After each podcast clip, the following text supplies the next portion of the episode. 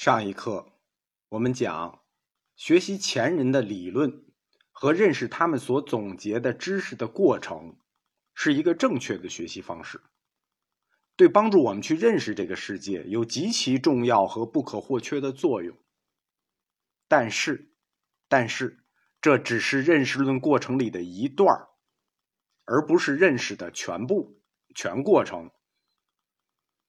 无论是自然科学还是社会科学。这种认识方法可以帮助我们快速的去理解前人们的积累，但是如果困于这种方法，那我们自己的认识能力该怎么发展呢？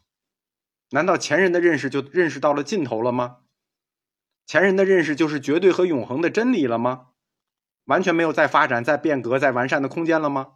当然不是。其实我说的这个问题。佛教他自己在部派阶段就已经认识到了，到了大乘佛教阶段，从部派佛教中胜出的那些派别，就通过他们的经书和论书，就是部派时期的著作，对本师释迦牟尼做了形态不一的批判，扬弃和改说了佛陀很多说法。这里最典型的，就是龙树菩萨。我在佛教哲学前面的课里讲过三法印和四法印，对吧？龙树定的，符合法印不是佛说也是佛说，不符合法印的那是佛说我们也不承认。到了金刚乘和异形成佛教时期啊，那就更加了。这种认识论上的变化，其实是佛教随着时代和地域文化不同，自己在寻求发展、寻求突破有关的。当然了，尽管有种种的改说、批判或者扬弃，佛教它的基础教理始终不能脱离开本师释迦牟尼所发现的这个世界真谛，即四四谛十二因缘。不论是肯定还是否定，因为佛教它认识论的最高任务就是去掌握佛陀所表述的真理，对吧？其中的认识，你可以悄咪咪的改一改。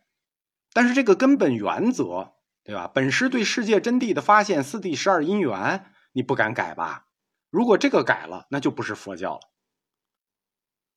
既然是佛教认识论的任务，那么怎么认识，就是方法论的事情。获取和掌握佛陀所表述真理的方法呢，大体上有三种：闻思修。叫三学，也叫三学，文思修。戒定慧叫三学啊，戒定慧，文思修也叫三学，三学是一样的，但等级不一样。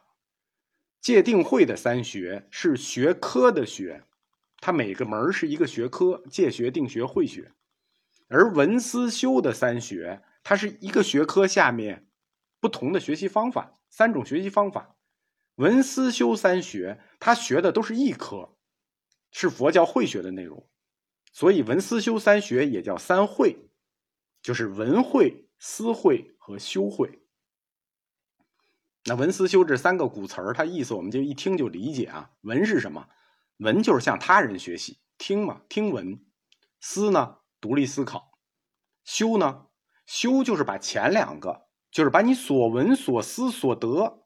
转变成你自己的修为，转变成你自己所有的智慧，这就是文思修。我们用白话来归纳一下啊，文思修这三种形式，文的来源很多，比如读佛经，比如听法师讲法，比如听善知识讲课等等。思呢，就是把文得的东西在自己思维中消化，依据经论所说这个原理。四谛也好，十二因缘也好，然后去观察现实的世界和人生，来验证自己所闻的这个道理对不对？就是通过理论和现实的联系和再证明，来强化你学习的这些佛说原理，来加深对它的理解和把握。这是思。修呢？修是最关键的一环，最重要也最关键。修什么？有宾语啊。修自己，前面说智慧是分三重的，对吧？有一课叫智慧的三重门：识、思、行。识、思、行是认识论的，认识论是识、思、行三重。那对应的方法论呢，对吧？佛教认识论的任务，那涉及的是方法论。认识论是识、思、行，那对应的方法论就是闻、思、修。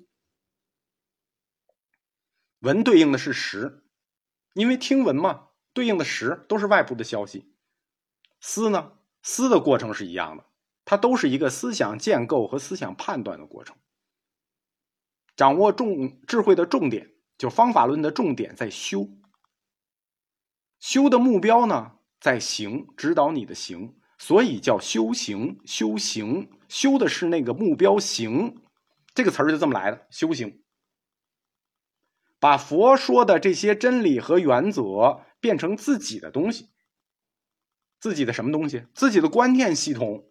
变成自己思维指导的观念系统，这叫自己的东西，然后灵活自如的去应用，去指导生活的行。所以修的过程，就是把佛教的观念变成自己的观念。这种把佛教观念变成自己的观念，可不是单纯的说一说啊，说思想上我也这么认为了，我也是这么想的就完了。这个转变成自己的观念，是要灵活自如的运用去指导行。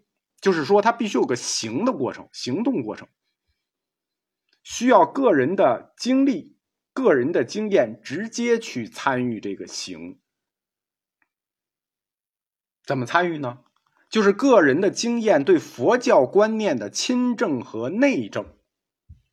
它不是一个一般的行动，它是一个对佛教观念的亲证与内证。所以，修的这个行的过程也叫修正。也叫实证，自己直接个人经验去亲证、实证、现证、现观等等，都是都是一个概念啊。修正、实证、现证、现观、亲证、内证，就是这个修行的过程。这么多词儿，他想强调的都是一个指向，就是个体身心的直接参与，对吧？修这个过程，所以我们一般也叫正，去正。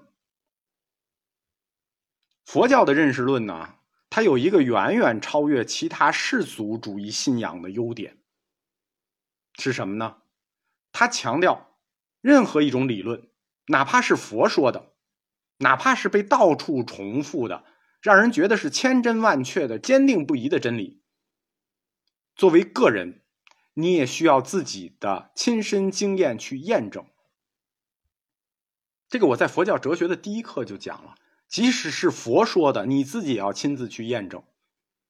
任何一个理论，你要真正的得到别人的认可、别人的掌握，对吧？光整天我叨叨叨给你讲，光靠传教宣传是不行的。只有自己亲身经历、亲身体会，在个体层面认识到了，那才能真正这个认可你的这个佛教的认识论。就是不光看你怎么说，还要看你怎么做，这是佛教认识论的一个重要特点。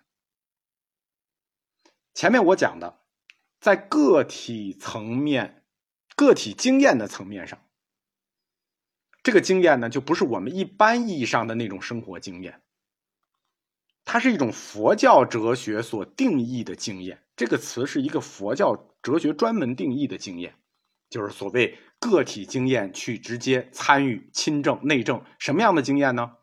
这种经验是指抛弃了以名言概念为中介，超越了理性思维的分别，直接与对象契合的一种经验。